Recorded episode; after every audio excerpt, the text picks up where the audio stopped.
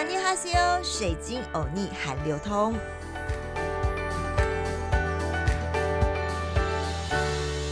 阿尼阿西欧，欢迎来到好听 FM 水晶欧尼韩流通，我是水晶主播 Crystal。这一集的 Podcast 对于韩国政府、韩国人民都很重要，但可能政府和人民想的却不同。有人觉得不公平，但南韩政府却认为非常重要，因为南韩三星集团实职的掌门人李在镕在这个星期八月十三号获得提前假释出狱。政府官方表示呢，这是因为考量 COVID-19 二零一九年新冠病毒疾病疫情对经济的冲击所做的决定。不过呢，却遭到了国内批评政府维护犯罪财阀的骂声。李在镕的出狱后的动向为何？三星的商业帝国威力究竟有多强大？让南韩官方愿意下此政治赌注，提前释放李在镕。李在镕获得了提早假释，为何连韩国总统文在寅也希望国民能理解？因为对于韩国政府来说，从政治面、经济面到疫苗、生技产业、半导体产业，可能都得靠李在镕出狱后来评了。李在镕先前因为行贿和挪用公款等罪名呢，被判刑了两年半。他在完成了六年的刑期之后呢，恢复自由身。根据南韩媒体的报道呢，李在镕在出狱之后呢，即刻前往三星总部哦，并在那里听取了三星电子副会长金基南的简报，以及和三星其他附属企业会长们会面。南安过去就曾经提早释放对国家经济有贡献的犯罪财阀。五十三岁的李在镕是最新的一例，尽管受到摄影人士的批评，南韩的官方依旧以经济考量为由捍卫这项决定。在李在镕被释放的当天，领导进步派的政府过去把改革南韩受财阀垄断和控制的经济结构列为施政要点的总统文在寅，也请求全民谅解，表示这项决定是考量全国利益后所做出的决定。虽然南韩的产业界希望李在镕在获释之后重新掌舵三星集团，扮演火车头的角色，带领南韩的产业界发展，但李在镕获释正值全球记忆体产业遭遇寒流，三星近期的股价啊又是屡屡下挫，因为记忆体产业是三星集团最主要的获利来源。面对逆风，加上三星集团未来的挑战呐，李在镕能不能持续带领三星？稳健前行，真的真的还有非常非常多的难关。李在镕假释非特赦，短时间是无法回三星上班的和出国视察业务。但毕竟李在镕为三星的掌舵者，加上三星集团的总市值是南韩所有企业总市值的百分之三十，哎，营业税占全国百分之二十趴。南韩政府释出了许多的善意，李在镕在获释之后呢，预计三星应该能解决一些悬而未决的任务。但就是这些期待给李在镕更大的压力，因为他必须向南韩的政府，甚至是南韩的民众证明，南韩政府出于经济考量的假释是正确的决定。李在镕必须证明假释对南韩经济有所帮助，必须靠李在镕解决的问题至少就有四个，都影响了南韩国家及企业竞争力的发展。那么拼经济不能没有三星帝国。李在镕获释后的下一步究竟是什么？首先，当然就是要力拼超越台湾的台积电。美国新的晶片厂的计划是关键。综合外媒的报道，在李在镕的领导下，对三星扩张商业帝国的版图不可或缺，其中更牵涉到三星是否有机会称霸全球半导体代工的产业。三星先前因为李在镕的缺席，群龙无首之下，多项投资计划都被搁置了。李在镕获释之后呢，业界人士首先最关注的就是三星美国的半导体厂投资，这也被认为是三星企图要超越我们台湾咱们护国神山台积电重要的投资计划。这对韩国政府来说多重要，大家应该都知道吧？三星啊，就是想要。苗力拼在二零三零年前登上全球第一晶片代工厂的宝座。当前最紧迫的任务就是敲定三星电子在美国一百七十亿美元的投资计划，完成第二家晶片厂的设厂。因为业界的人士警告，如果三星错过了这及时投资的机会，将没有机会再追上台湾的台积电，控制全球五成晶片供应量的台积电。因为呢，已经宣布呢，在四月份的时候，将在未来三年投入一千亿美元哦，在美国新建六家的晶片代工厂。根据三星经理阶层和业界观察人士，三星可能受益于李在镕个人的商业网络，由他领导三星在全球科技业的竞争激烈中呢。拿下晶片代工业的王位，以及应对美国近来积极推动的全球供应链重组，李在镕被视也有望加速三星能源材料公司，也就是三星的 SDI。在美国设立第一家电池工厂的计划，在李在镕被试的这一天哦，美国的参议院德宾就表示，稍早呢和南韩代表会谈时呢，就讨论到啦，要提及引进三星主要的电池设施的议题。另外，最重要的就是面对现在韩国 Delta 变种病毒在韩国的疫情升温，李在镕的人脉非常的广大，催生。疫苗真的也得靠三星。为什么这么说呢？之前水晶有逆就提到啦，不止韩国的 LG 投入了生技产业制作疫苗，三星跨足生技产业也是早就在布局非常非常久远的计划了。加上庞大商业帝国的影响力，对目前疫苗短缺的南韩更是紧价紧价非常的重要。南韩时报就报道啦，总统文在寅所说的根据国家利益所做出的决定，可以被解读。不做事，期待李在镕再次扮演疫苗大使的角色，加速对南韩国内疫苗短缺供应的问题。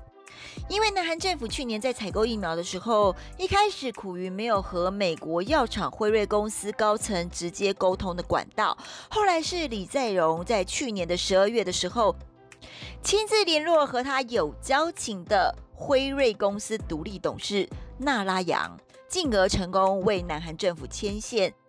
而三星生技最近更与美国疫苗厂莫德纳达成了代工的协议，将在八月底起在韩国国内生产莫德纳的 COVID-19 的疫苗。南韩政府对李在镕的期待是，三星生技的生产的莫德纳疫苗可以供应给国内。而根据报道。南韩政府向莫德纳直接购买了四千万剂的莫德纳疫苗，但交货呢是不断不断的延期，目前只到货了百分之六。专家指出，南韩政府认为李在镕啊可以再度展现他的谈判能力，直接向莫德纳公司争取加速为南韩供应疫苗，以及在莫德纳调涨欧洲售价之际，为南韩谈判到更好的供应价格。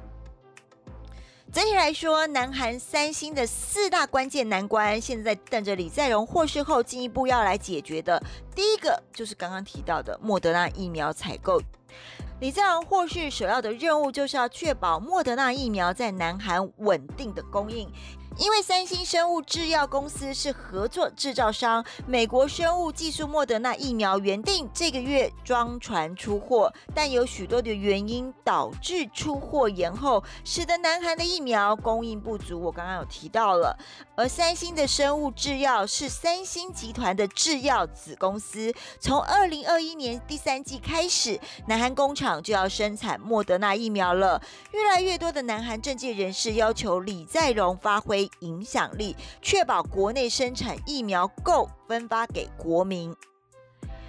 因为啊，有南韩的国会议员表示，政府无法应付跨国制药公司单方面控制疫苗的供应，这对南韩的国民来说是非常非常的令人沮丧。李在镕可在疫苗供应不足的问题发挥作用，为南韩生产莫德纳疫苗在南韩使用。南韩政府有必要与三星生物制药公司积极的协商。第二个关键的难关就是重要的投资决定必须是由李在镕来决定。随着李在镕的假释呢，三星也加快投资脚步，并确定未来的战略，使后疫情时代更具更持续性。虽然三星的记忆体一直保持领先的地位哦，但是许多投资者更需要公司提供完整的规划，以证明市场竞争的优势。在李在镕入狱的期间，三星电子对两百零九兆韩还。大约一千八百一十九亿美元，创纪录，持有现金的态度保守。三星啊，急需就美国半导体制造投资计划下决策，并且透过收购人工智慧、五 G，甚至是汽车电子等领域，提高三星的竞争力。而三星的电动车电池生产部门，刚刚水晶欧尼也提到啦，也面临了对手在美国建立工厂。并且与美国汽车的制造商合作，持续供应长期的客户。三星是否投资美国重大的决定期间，都必须由李在镕来下指导棋。再来啦，就是大家都知道，提到三星，大家会想到什么呢？就是智慧型手机。智慧型手机啊，可也是李在镕出狱后要面临的挑战。原本是全世界最大智慧型手机的三星，智慧型手机业务也面临了危机了。怎么说呢？即便智慧型手机的业务在三星集团的获利是最高的比例，虽然市场非常成熟，但随着中国厂商不断的加力猛力对三星品牌发起强势的挑战。三星手机业务的不确定性节节升高，而三星解决策略是以最近大家都看到啦，折叠手机为中心，并且普及高阶智慧型手机都降价。这从三星最新的折叠手机低价策略就可以看出端倪啦。目前其实看不清楚是否有助于三星吸引更多折叠手机的用户，还是冲击获利的表现。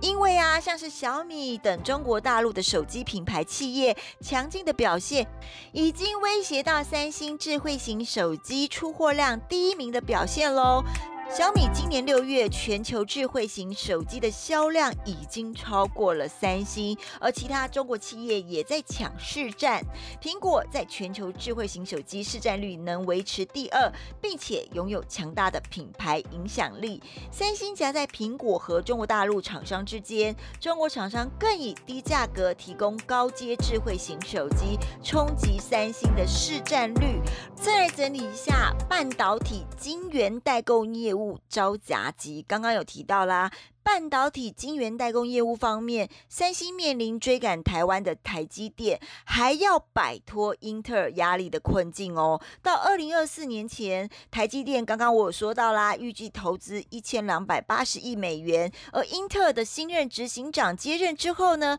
也将在五月公布投资两百亿美元的计划，将在美国亚利桑那州建立两家晶圆厂，并重回晶圆代工市场，预计。有百家的客户进行合作讨论，而面对竞争对手的布局，这也将会是一场很大的硬仗。甚至美国政府的半导体制造补助经费的争取，三星目前也是居于下风。到目前为止，李在镕被视为三星的竞争力，因为专业经理人仅关注短期的业绩成长，而相对的上层的管理者关注长期竞争力，使李在镕在这。这类上层管理者的决策变得非常非常的重要。